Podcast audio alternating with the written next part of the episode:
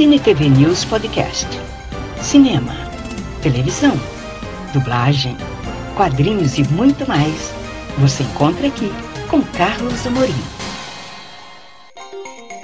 Você vai conferir a terceira parte da conversa com o produtor Steve B. Steve Ballman, vencedor do Grammy e produtor de vários artistas famosos, dentre eles Michael Jackson.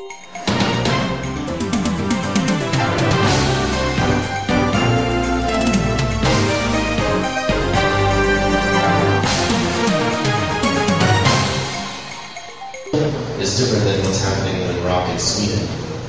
And there's not a real global movement that there was, say, there was uh, punk or there was you know, the punk movement or the uh, grunge movement or, you know. And I would say the grunge movement was probably the last major rock movement that happened, right? Um, there's, there's, I would think, definitely arguments to be made, I think, that, um, you know, it was Rise Against and all these other bands that came out in the early 2000s that definitely have a rock movement and a rock thing behind it, but it's hard to find it. You know, as I said, we're in the trap era right now. Everybody wants hi hats. Pergunta que você acabou, né? A pergunta, assim, grande dúvida que nós temos E aí pode ter feito, não, está dormindo. Está adormecido porque o rock foi mudando ao longo de todos os lugares que ele foi. O rock tem uma definição de rock muito bem definida para a gente aqui, é diferente do que uma definição de rock para outros lugares também.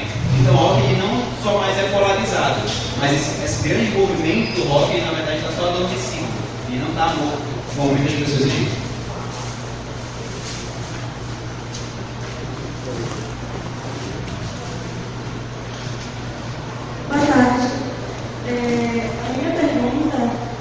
Acho que ela é mais geral, digamos assim, sobre como produtor né, criativo. Existe muita controvérsia sobre coisas que são de raízes culturais, digamos assim, né? Então, por exemplo, aqui nós temos o carimbó, né? Que tiveram várias roupagens e tudo mais. Mas sempre tem aquela controvérsia quando a gente pega algo que é muito tradicional de uma cultura, né? De muito tempo atrás, e a gente reformula isso. E eu queria saber um pouco da visão dele sobre isso, né? sobre os aspectos bons e ruins, a respeito de você pegar muito tradicional e reformular, trazer uma roupagem nova. When we have so much uh, cultural roots or cultural style that we have since the past and we change that, what's your opinion in that case? Do you think this can be positive because the classical one it must be reformulated or not? This new thing, this new skin for this new kind of sound? Yeah.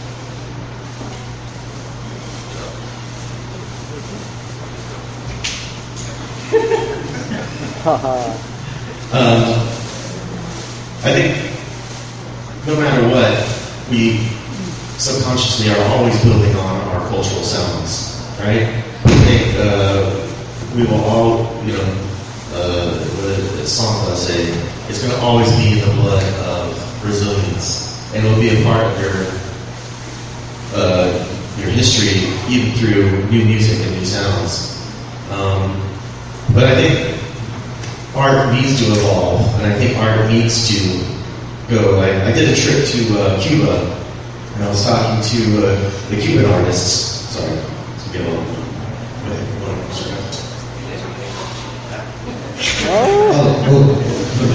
Ele acha muito importante, cara, cultivar essa questão cultural, cultivar os estilos culturais e saber de onde as coisas vieram. Dar determinada importância para isso é muito Anyway, when I went to Cuba, I was talking to the musicians, and they said one of the things that they fear is that their music isn't able to evolve because they're isolated in Cuba and they're only allowed to learn the Cuban music. So when I got there and was sharing other Cuba, other styles of music and doing other things with him, he was he was elated that he's he's getting the chance to learn others other uh, influences. Também acho muito importante a gente saber disso, mas não se privar somente desses estilos antigos, como se você só pudesse aprender esses estilos antigos.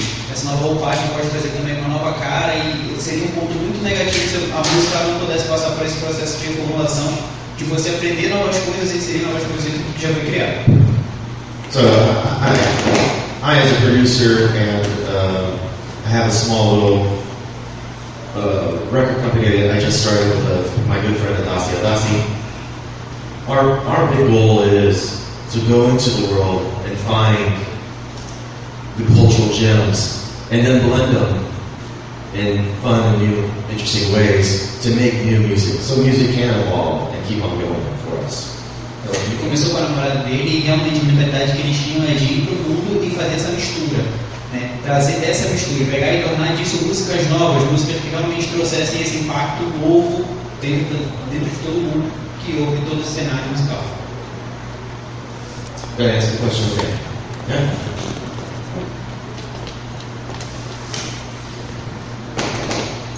Uh, Good afternoon. So you said about some questions before this about some changes in regional rock music. Out of all those paths of evolution rock has been through to this day, which one you, you would say is your favorite right now? Currently, my favorite. Uh, I, I think in rock music, particularly, um, I, I, am sometimes stuck a little bit in the past, and I'm waiting for it where that next thing is. I mean, like, as I said, I think the last major one for me was the grunge movement, which was that was the 1990s. I mean, that was a long time ago. Um, but I do, you know, I, I think that's, the big problem right now is that uh, rock music hasn't figured out where it wants to evolve. Um, the metal guys are a little stuck in the metal era, right? You know, they're still doing, you know, it's it's it's it's, it's all the same. That same, same stuff that we heard since uh, you know early 1980s is, you know, you could say it's hard to differentiate, you know, a metal uh, unless you go through the new metal age where you're hearing, you know, that that evolved a little bit with like a Linkin Park, right? That was kind of like almost like almost a new metal-ish age, a little bit, right? On the poppiest, on the popular of it.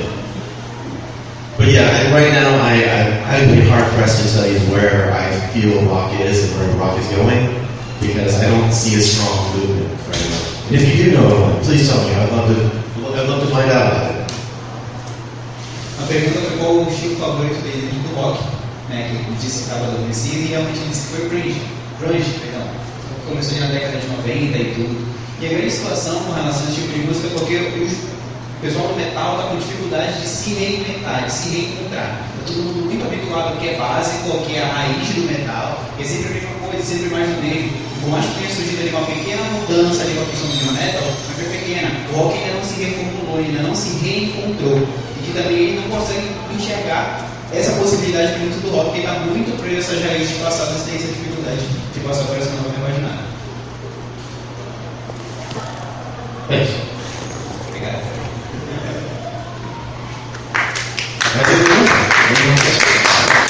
Thanks me. Um, if you have any other questions, please feel free to come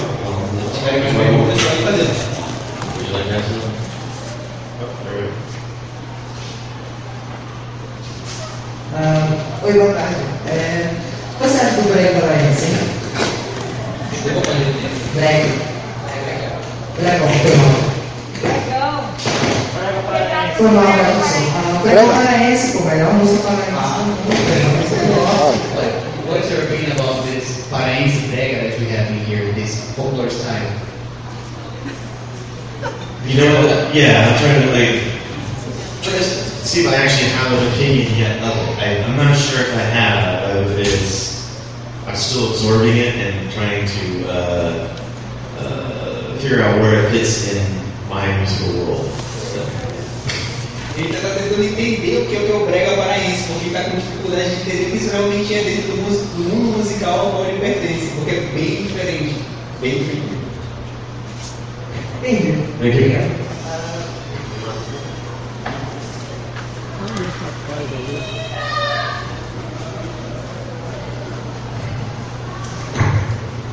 You. Steve, two questions.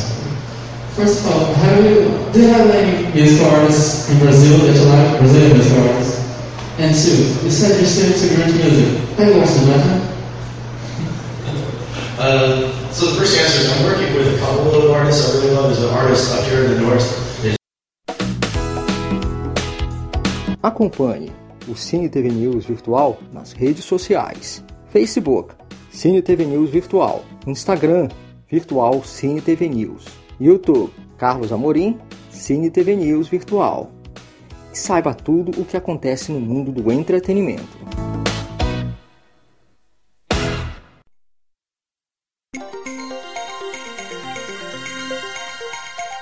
Muito obrigada por acompanhar este podcast do Cine TV News Virtual.